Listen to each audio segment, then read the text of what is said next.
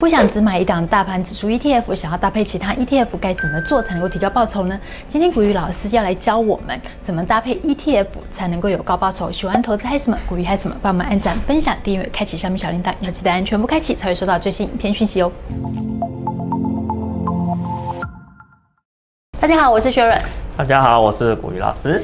股鱼老师有投资朋友就在我们频道下方留言说，他每个月定期定额扣款买大盘指数 ETF，像是零零五五零这种的。嗯哼。那现在资金比较充裕啦，想要再多扣其他档的 ETF 提高报酬，想要问老师怎么做比较好？那我们常常会讲说，先巩固你的基本报酬，嗯哦，再来追求你的超额报酬。零零五零的话呢，它就是我们定义在所谓的基本报酬的这一块，哦，就是它把全市场的所有各种类型的股票。哦，都有包含到里面去。今天不管市场呢，它去怎样去做它的类股轮动，反正呢，你类轮动到金融股啦、航运啊、钢铁啦、半导体啦、电子啊啊，不管你怎么轮动，我手上通通都有。嗯，好，那你绝对不会错过的。哦，这种就是市场基本报酬型的。哦，这个是你基本上你一定要拥有的一个部分。那产业主题型的产品的话呢，绝对不是在追求基本报酬，是它一定呢是在追求。超额报酬的这一块，嗯，好，那像这一块的话呢，它就有很多种种类的啦，比如说像有电动车的啦，有半导体的啦，有五 G 的啦，FING 啦，AI 啦，治安啦。当然，你不要说你只听到超额报酬啊，就想说哦，太棒了，我全部都买进去。有时候你在思考投资问题的时候啊，正反两面你都要先把它给想清楚。今天呢，如果有超额报酬，那事实上它背后呢，如果它今天你的方向开始错误的时候，它也会变成超额的亏损。嗯，好，所以这是投资人你在投资的时候你一定要去注意的哈。好，那超额报酬的部分的话呢，则是我们会建议你做一些适当的配置就好了，因为毕竟主题这种东西有时候啊会随着时间而改变。那像五 G 的这种题材的话呢，哦，它比如说你现在。需求量是很大的，哦，那你有可能前面这几年它的报酬率的表现会非常的好，是。但是你知道吗？五 G 它是一个有生命周期的产业，哦。你如果刚好呢，哎，在它生命周期比较末期的时候，它的报酬率的表现呢、啊，就有可能比所以的基本报酬会来得差。了解。哦，所以这是我们在投资的时候必须要去注意到的一个现象。哦，那甚至呢，有可能说它今天。整个的族群的表现呢，比大盘还要来得差，这都是有可能会发生的。如果你要投资主题型 ETF 的话，它是跟着趋势走，趋势变的话，你要顺势而变，不要傻傻的一直守着这一棵树，因为树有可能会枯萎。投资朋友讲的，他有投资零零五零像大盘指数 ETF，那他也想要做其他呃产业类型的 ETF 的话，在资金上面，你会建议一般投资朋友怎么样做配置会比较好？这张图呢是。标准普尔的哦资产分配建议图，这个的话呢是他去呃全世界做了一些财务管理的统计之后啊，哦他给所有的一个家庭，哦他对于资金分配上的一个建议哦，那通常呢你能够按照这个建议来做的话呢，虽然不会让你大富大贵。但是呢，肯定呢，对你在整个生活上的保障的基本需求，哦，是一定是可以满足的。嗯、那通常很多投资人都不会干这件事情。如果今天会赚钱的时候，哦，就全压了嘛。常常要么说呢压身家，要么是 all in，要么是借信贷再压，或者是说房子拿去抵押再多压一点，就怕赚的比人家慢。赌徒的性格。对对对，赌徒的性格会突然冲上来。如果你按照他的建议。你能够拿来投资的钱非常的稀少。这边的话呢，分成所谓的四大区块。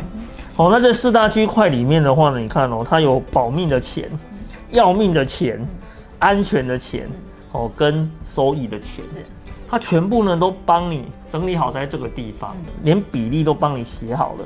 事实上，在投资的这一块，它的建议是多少？它建议的话呢是三十个 percent。啊，如果你要安心好好的投资哦，那你能够拿出来的钱的话，就只有你收入的三十趴哦，可以拿来做投资的这一块。当然了，如果收入的三十趴拿来做投资之后啊，那接下来要看的另外一个问题就来了。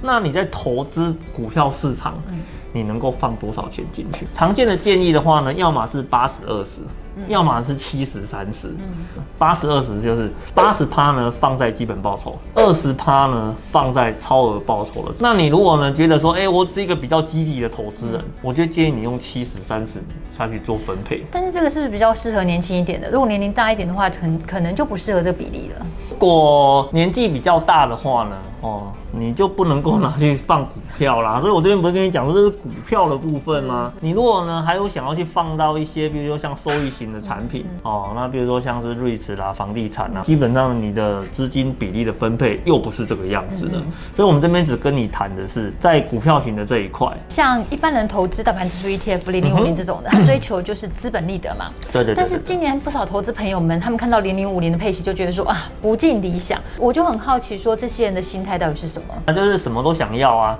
这就代表两种不同类型的股票。好，一种呢叫做投资在成长股，另外一种呢叫投资在价值股。成长股跟价值股的概念是不一样的。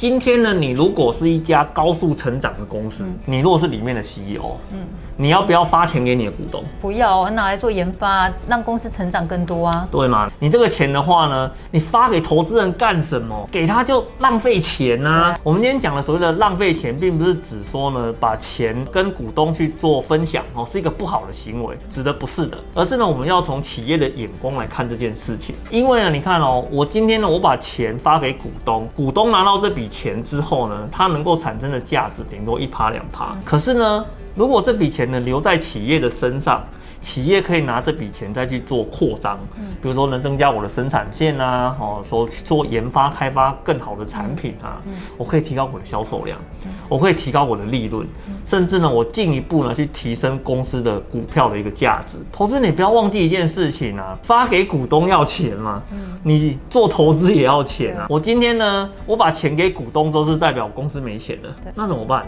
借钱啊？哎，你你你会不会觉得这件事情有点蠢啊？我把赚来的钱发给股东，然后我再去跟银行借钱来投资，然后再然后你还再多付一个利息，所以你在这个逻辑上，你去仔细的去思考一下，如果今天呢，它是一家高速成长型的公司，基本上它的股息就会很少嘛。可是你如果是价值型的公司，它的基本概念就是它的产业哈的。形态已经很稳定了，好，竞争对手大概就是那一些，他每年都可以赚到很多的钱，可是因为它的整个形态相对稳定，所以呢，他这么多的钱，他没有必要全部都留在自己的身上，所以呢，他就会把这些钱尽可能的发还给他的股东，来跟他做一个目前经营的一个分享，所以那你就可以想啊，如果今天要刺激股价的增长。前面这种成长型的公司，股价比较容易增长，还是后面这种呢？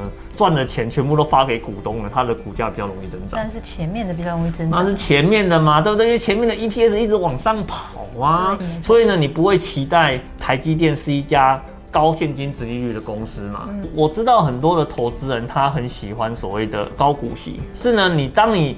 喜欢高股息这件事情的时候，你也必须要去接受一个事实，就是呢，相对来讲，它的成长性，嗯哦，它是会比较容易受到压抑的。嗯所以呢，我们才在一开始的时候跟你讨论这个问题嘛，就是成长跟高股息啊，啊，事实上呢，不太容易两者兼得。请问一下，你会期待零零五零给你发六趴的殖利率吗？应该不会，不会嘛，对不对？你今天如果要六趴的值利率，你就去买零零五六了嘛？对对，是不是？所以呢，不同的产品它会有不同的一个定位。嗯，所以呢，当你去。参与到这个产品的投资机会的时候，你必须在心里先做好一个认知。想要高股息，就找那些高股息的产品；想要呢比较有成长性的，那你就可以去挑一些比较有成长性、题材性的一个产品。说像大盘指数 ETF 零零五零零零六二零八这种的，跟会想要买主题式 ETF 的这些投资朋友们，他们是有什么样的差异性？全市场型的这种啊，你投资的一个概念的话，就是跟着经济发展的动脉在走。对。哦，这是呢，经济发展往上的时候，我就跟着它往上；经济发展跌下来的时候呢，我也就跟着它一起跌下来。现在市场多少报酬，我就拿多少报酬。哦，所以你也不会多赚，你也不会多赔。对对对，你绝对不会多赚任何一分一毫的钱。不同的产品本身，它还是会有一些报酬率的一个差异。可是呢，它的一个方向性跟总报酬的部分，哦，没有各位想的差了这么多。哦，这是。所谓的市场型这个概念，嗯嗯、那你如果是买主题型的，嗯，这就是考验眼光了，你知道吗？嗯，因为大盘会下跌，经济会不好，可是呢，主题型有可能会一直好下去。好，这是因为主题型的话呢，它是把它的投资放在一个特定的需求面上面。请各位你一定要帮我记住一件事情哦，并不是经济下滑的时候，所有的产业都不好哦。经济下滑的时候呢，指的是产业呢有些上升，有些下降，但是整体来讲的话呢，趋势往下走。可是呢，在这个时间点里面，所谓的主题型的这种。投资型商品，它有可能它是一个处于上升的一个产业，嗯就算目前整体的经济不好，它这个产业如果还是维持在一个上升的趋势，它还是可以交出非常亮丽的一个报酬率。嗯，好，所以我们常常在讲说，主题型赌眼光，大盘型的话呢，基本上就是什么都不赌，主力的话呢，还是要放在大盘型的一个上面了。那当然，你私底下你要怎么分配，这我是管不着的啦。每个人的一个性格有点不太一样。